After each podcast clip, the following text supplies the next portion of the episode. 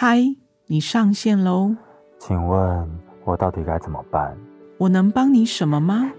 我觉得我快撑不下去了。那这个问题，我们要不要一起来想想看？偶尔焦虑、担心失败，或觉得空虚，你内心的烦恼，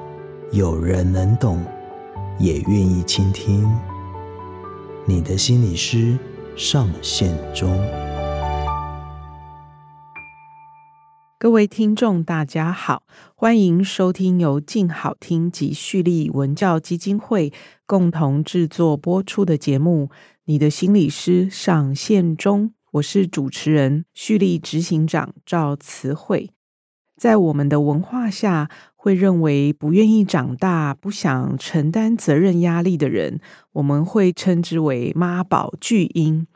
而在西方的社会里面，则会称他们为小飞侠彼得潘、永恒少年、小王子。为什么会有人不想要长大呢？这背后有哪一些心理社会的原因啊？如果发现自己有这样的倾向，该如何自我突破呢？今天我们很高兴邀请到赖思均咨商心理师。思君的专长是情绪困扰、性别认同与同志咨商、青少年咨商、情感与亲密关系、人际与原生家庭、自我探索与成长。请思君跟大家打声招呼。Hello，大家好，我是思君。首先和我们分享一下，什么叫做彼得潘症候群啊？这个定义到底是什么？有没有一些心理学相关的理论可以让听众朋友更了解？其实呢，彼得潘症候群这个名词啊，是一位叫做 Dan Kelly 的心理学家，他在一九八三年的时候正式提出的一个概念。但是呢，这个彼得潘症候群它并没有被列入在我们精神诊断 DSM 里面，它比较像是属于一个流行心理学的概念。好那荣格啊，他其实也有出过一本书，叫做《永恒少年》。那它里面也是在描述说，永恒少年或是永恒少女的一些观念。他提到的是说，他认为啊，人啊需要经历一个个体化一个历程的。才会有所成长，但是呢，如果个体化还没有成功的走过去，那便会就是反映在年龄或外表上面，这些人可能就会停滞在某一个阶段，打扮像青少年啊，然后没有办法承担一些责任。是，那思君可不可以进一步为我们听众朋友来说一说，那永恒少年通常有哪一些常见的特征呢？这样子的人呢，他们其实还蛮普遍于处在一些就是家庭啊、婚姻或是社交有问题的人身上，但是他们其实通常没有那么自觉。那我这边稍微跟大家说一下，他们有可能会有哪些特征，大家可以跟自己身上核对看看有没有类似的一些情况。第一个呢，他们可能比较缺乏责任感，表现比较任性啊、散漫，或者比较自我中心一点。然后出了错，比较容易怪罪到别人身上。那第二个呢，就是他们的依赖心也比较强，就是害怕孤单寂寞，然后可能会希望随时都有人可以帮忙他，然后满足他的所有需求。那第三个呢，就是他们可能缺乏自信，很害怕失败。不敢勇于面对任何事情，那也会在逃避啊、找借口啊，来面对一些挑战，这样子。是，所以这样听起来，就说好像这样的不太愿意长大的这些成人，如果是在自己的小时候有父母的这个保护羽翼之下，这样的不愿意承担责任啊、依赖心比较强啊，所谓的妈宝，好像大家都还可以睁一只眼闭一只眼的接受哈，或忍耐。可是当你有了，譬如说有了长期的关系，甚至已经进入婚姻、有家庭、有小孩的责任之后，这样的一个表现就不会被，特别是你的另外一半接受，可能他就会跳脚啊。社会大众的眼光好像也会给予负面的评价。对，就是他们可能本来在他们的世界里面活得好好的，没有关系。但是如果他们一与跟别人有所连结的时候，他们就会发现说，哎，他们这样的情况开始也会影响到他们的关系。是，除了以上三点以外，还有没有其他状态呢？在他们的行为上面，可能呢，他们在面对一些挫折的容忍度也是比较低的，就是比较难以坚持某些事情。然后，因为他们也会担心，就是如果事情有所不顺利，他们会遭到批评，那他们就可能比较容易情绪化或是放弃。那再来呢，词慧您刚刚提到的，就是关系障碍，就是他们呢在跟伴侣交往的时候。比较难去给予对方承诺，然后如果对方要他给予承诺的话，他比较容易是会临阵脱逃的。他们也可能很长不断的换伴侣，然后那个伴侣呢，可能也会越来越年轻。所以这样听起来，好像当永恒少年要进入需要承诺的长期关系的时候，因为那个伴随而来的就是好多的责任压力哦，好像不能够再依赖别人了，要靠自己了。好，那时候就会想要当落跑新娘或是落跑新郎，好像就会在婚前非常非常的焦虑跟担心，像是这样的状况吗？对，大概是这样的情况。然后呢，他们其实，在穿着打扮上面也还蛮、还蛮明显、蛮有特色。就是他们可能会比较打扮的是跟他们年龄比较有所出入的啊，像是青少年的那种样子。然后他们对于一些新鲜的事物也会有很多的好奇心，然后喜欢尝试不同的各种事物啊，新的刺激这样子。是一方面是好奇心啊，然后自己也会喜欢一些新鲜、刺激、冒险的事情。可是这样有些时候也让这样的永恒少年或是少女哈，会面临到一种风险。呃，譬如说，就是喜欢一些极限运动啊、赛车啊，好，让自己可能会有一种生命的危机感，那个蛮刺激的，但同时可能身体也会受到一些伤害，或是现在呃网络交友这么频繁，有些时候会有性的这个吸引跟刺激感，也会有性成瘾这样的一个状况。所以，我们常听到说“永恒少年”啊、“小王子”啊、“妈宝”，好像都在指男性嘛，哈。但我不知道是不是女性有所谓的“永恒少女”呢？确实，就是永恒少女也会被我们纳入这个讨论，因为有永恒少年就会有永恒少女嘛。那永恒少女她们比较多的特征，会就是常常展现天真可爱的模样啊，比较公主一点。那当然，她们可能也比较容易依赖他人，展现脆弱的样貌。所以，我真的很好奇，耶。所以这样的啊、永恒少年或是永恒少女，为什么他们不想要长大？他们到底在害怕些什么呢？其实很多研究有指出，像这样子类型的人，他们比较多半啊，可能跟家庭环境。有所影响，这样子，通常他们会出自于一些中产或上流阶级的家庭，就是家庭的物资给予的很丰沛，但是同样可能家人给予的一些情感支持就相对的比较少一些。那多半呢，他们的父母也都会去为他们承担很多的责任，这也就造就了这些永恒少年少女，他们比较不愿意去面对要承担的一些社会责任。呃，听到这边我就在想哈，譬如说我自己到哪一个年纪了，好，我还有刚才思君讲的这些症状哈，这些表现的话，我们就可以自我觉察一下，是不是自己好像就有永恒少年或是永恒少女这样的倾向了？大概会是几岁呢？通常是三十岁以上到无上限这样，有可能六七十岁都会。那为什么会是三十岁呢？是因为呃，现代人求学经验的时间变得比较长，然后十八岁之后啊，还有可能上大学啊、研究所。那通常会在经历到第一份工作的时候，开始我们需要面对比较多的社会责任或者是困境，所以会是以这样子的年龄来做区分。是，好像终其一生有这样的特质哈。是，那特别可能我们到老年的时候，我们会说永恒少年叫老顽童了嘛，哈。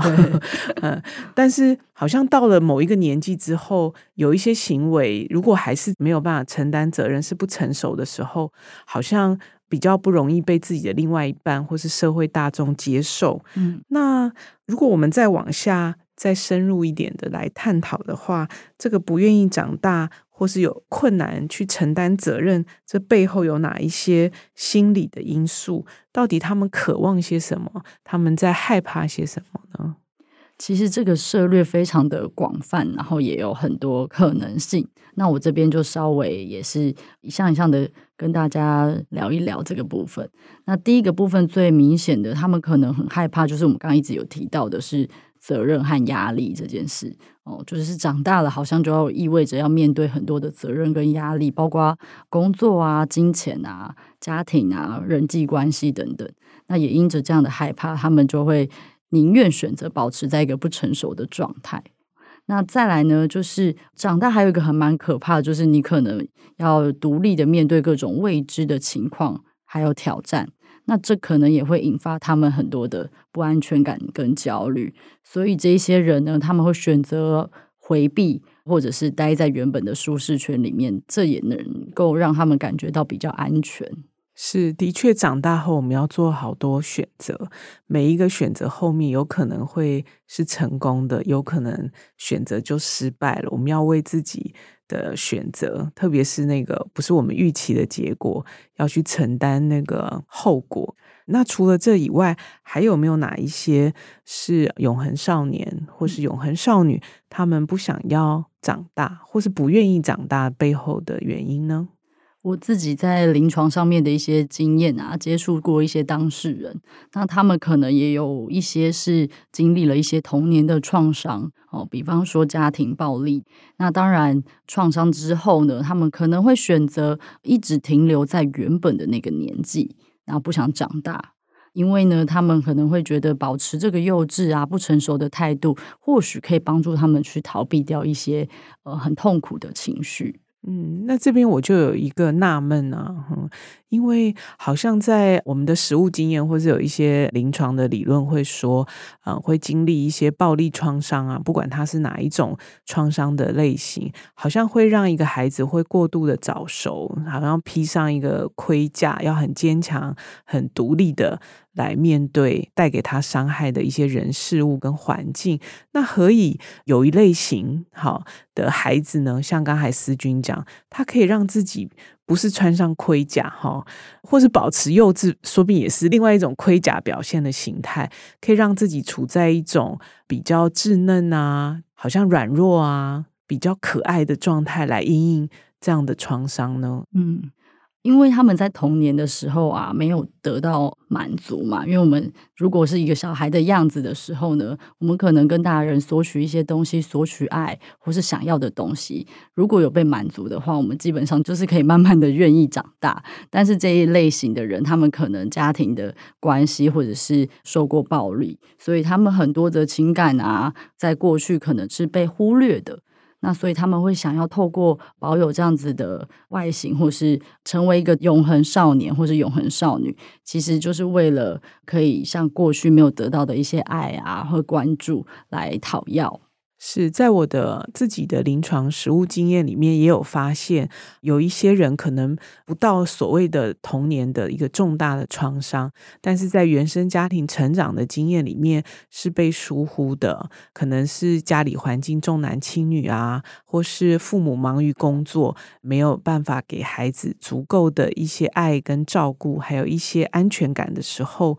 啊、我发现啊、呃，有一些人会在这样的一个状况下，好像。心里面一直带着这个没有办法完成的一个事情，没有办法得到满足的一个渴望，好像让自己保持在当年的那个状态里面，可能是很脆弱的、很无助的，像孩子一样的可爱的，来索讨父母的关爱。好像就是一个一再一再要回到那个时空，回到自己的那个状态里面去完成父母当年没有办法给自己的爱。那还有没有其他的一些再跟我们听众朋友多一点的分享？好，再来他们还会有一个心理状态，可能就会觉得保有一个理想化的幼稚。哦，就是他们会觉得，他们经常是可以很幼稚啊、无忧无虑的这种状态，其实是一种更快乐、更愉快的生活方式。那所以呢，在面对成年后需要面对到的责任啊，或者是压力，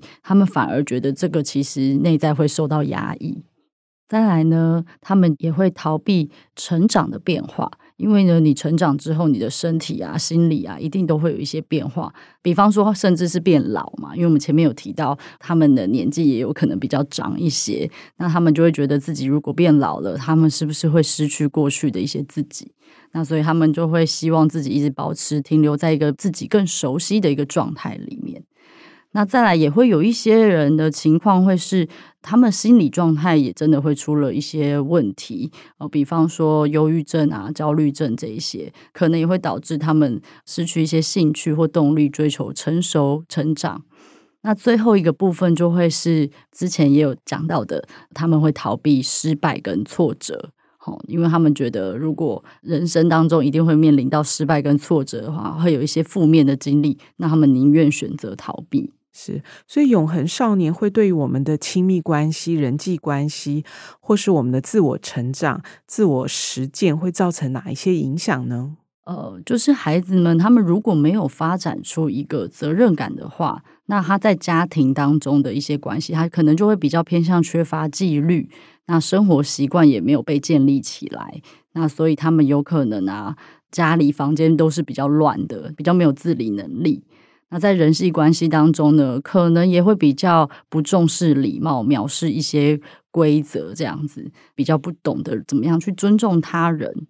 再来，他们在跟伴侣之间的关系呢，他们通常会找一个能够真正照顾他们的伴侣。那通常他们也都会把一些责任啊，也都推到他们身上，这是对他们来讲会比较相处起来比较舒服的一个状态，这样子。不论在工作当中或是生活当中呢，他们都是会比较难以接受挫折，还有别人的批评。那如果发现自己啊，就是永恒少年、永恒少女的话，该如何自我调整呢？因为其实有一个好大的心理的障碍，那个关卡要去突破的，就是到底长大有什么好处啊？因为对他们来说，长大只有坏处啊，根本就没有好处，所以不晓得思君有些什么建议可以给听众朋友。如果发现自己就是，那怎么办呢？嗯，如果听众朋友听到这边就发现自己可能是永恒少年或少女的话呢，我这边第一个部分想要先建议大家说，哎，你可以先试着觉察一下，呃，这个对你造成生活上面的影响是什么？有可能是伴侣关系啊，或者是你的生活开始发现到，哎，这样子的一个状态好像对你真的有一些影响。那你也真心想要改变的话，那你可以慢慢的去先看到，呃，你内心的这些恐惧跟害怕是什么。再来呢，就是当你长大之后，其实你会发现到，你对于很多事情也更有选择性，因为过去的很多的事情，如果是别人帮你做的选择，那也不见得这么适合你，或是你真心想要的。但如果你长大了，你有能力了，你能够为你自己负责，然后去选择你自己想要的事情，那我相信你的生活可能会变得很不一样。我不会说一定是很美好，但是可能也会有不一样的经验。是。呃，在我的实务经验里面，的确也发现，就是永恒少年、永恒少女，如果可以在原来那个好奇啊、冒险、探索的这个过程里面呢，同时他们也是可以拥有一个很可爱、保持年轻的这样的心态跟体态的同时，呃，也可以发展出来经营亲密关系的能力，像是会去察言观色啊、设身处地同理的能力，同时。付出跟照顾的这个能力，当然还有很重要的是，透过去承担责任、做选择之后，掌握有生命的一个主导权的一些成就感。呃，我相信这是另外的一个不同能力的发展跟展现，这样可以让我们的生命，好，我们的关系更为的完整和圆满。我相信肯定是会的。是，那如果我们发现我们的另外一半，是永恒少年、永恒少女怎么办呢？因为好像就是谈恋爱了，当初被他的有趣、好玩啊、新鲜啊、哈很可爱的样子给吸引，可是真的进入到关系里面的时候，又觉得好辛苦哦。那不晓得思君这边有没有一些实务的经验可以提供给我们听众朋友做参考？嗯，我们前面有提到说，他们找的另一半通常都会是比较是可以照顾他的角色，那也很像我们电影《小飞侠》里面看到的，小飞侠旁边有一个女主角是温蒂嘛。那我觉得很多伴侣他们可能都扮演着温蒂这个角色，就是很照顾小飞侠这样子，然后陪伴他很温柔，那甚至会觉得自己很被小飞侠需要。其实这一类的伴侣，他们还蛮辛苦的，因为在照顾这样子像孩子一般的成年人，其实是需要付出非常多的心力的，甚至有的时候内心也会比较多的委屈，不知道要怎么去诉说。所以我会建议说，诶，这些伴侣呢，可以试着去想想看。你自己内在被需要的这个原因是什么？那再来呢，就是说，诶，当你希望对方可以有所改变的时候，其实你也需要花多一点时间聚焦在你的内在里面去感受啊，建立自我，然后呢，学会把自己的情绪也表达出来，让对方知道。嗯，特别是好像自己如果都是无条件，看起来都是无私的去付出的同时，其实心里面已经累积了好多委屈哦，跟埋怨。可是因为对方好像是一个长不大的小孩，我要去包容啊，我要去忍耐。可是等到哪一天真的受不了的时候，一次去爆发的时候，那样的沟通反而没有办法达到效果。所以，如果平常就可以告诉对方，啊、我也需要被你照顾啊，我也需要被你疼惜啊，我也需要你来接住我的情绪，让对方来了解自己也是需要爱跟关心的人。我在想的是说，当如果这些永恒少年少女听到他另一半也有这样的需求跟渴望的时候，那通常他们可能就会发现，哎，他也有长大的需要了。哎，对，我觉得思君你讲的真对，不然这样的关系长期的失衡的状况下，呃，没有办法透过只是忍耐跟压抑来维持长期的关系。那最后可以请思君给我们这一集的听众朋友一句话，哈，可能是思君从书啊、电影里面看到，呃，送给有这样困扰的听众朋友作为参考。呃，就我小时候啊，在看那个小飞侠这个电影的时候，也会觉得哇，那个梦不落帝国实在是太美好了。我自己也都很想要在里面，不想长大。但是呢，长大之后出社会，好像不得不要去面对。这一些社会上面给我们的责任跟压力，但是呢，我还是觉得每个人生阶段有自己的经历，真的会很不一样。那在这部电影里面呢，小飞侠他有提到一句话，我觉得很想送给大家，就是呢，长大是种选择，但仍能保有赤子之心。是，听起来好像我们可以选择作为永恒少年或永恒少女，同时我们也可以选择发展所谓的成熟大人的能力。如果我们可以有这样的弹性的话，我想在我们的人生的道路上会发展得更顺利，让我们的伴侣关系经营得更好、更圆满。今天很谢谢思君来跟我们分享宝贵的经验。那也感谢各位的收听，请大家持续锁定由静好听及蓄力文教基金会共同制作播出的节目《你的心理师》上线中，并下载静好听 APP。我们下次再聊喽，拜拜拜拜。想听爱听，就在静好听。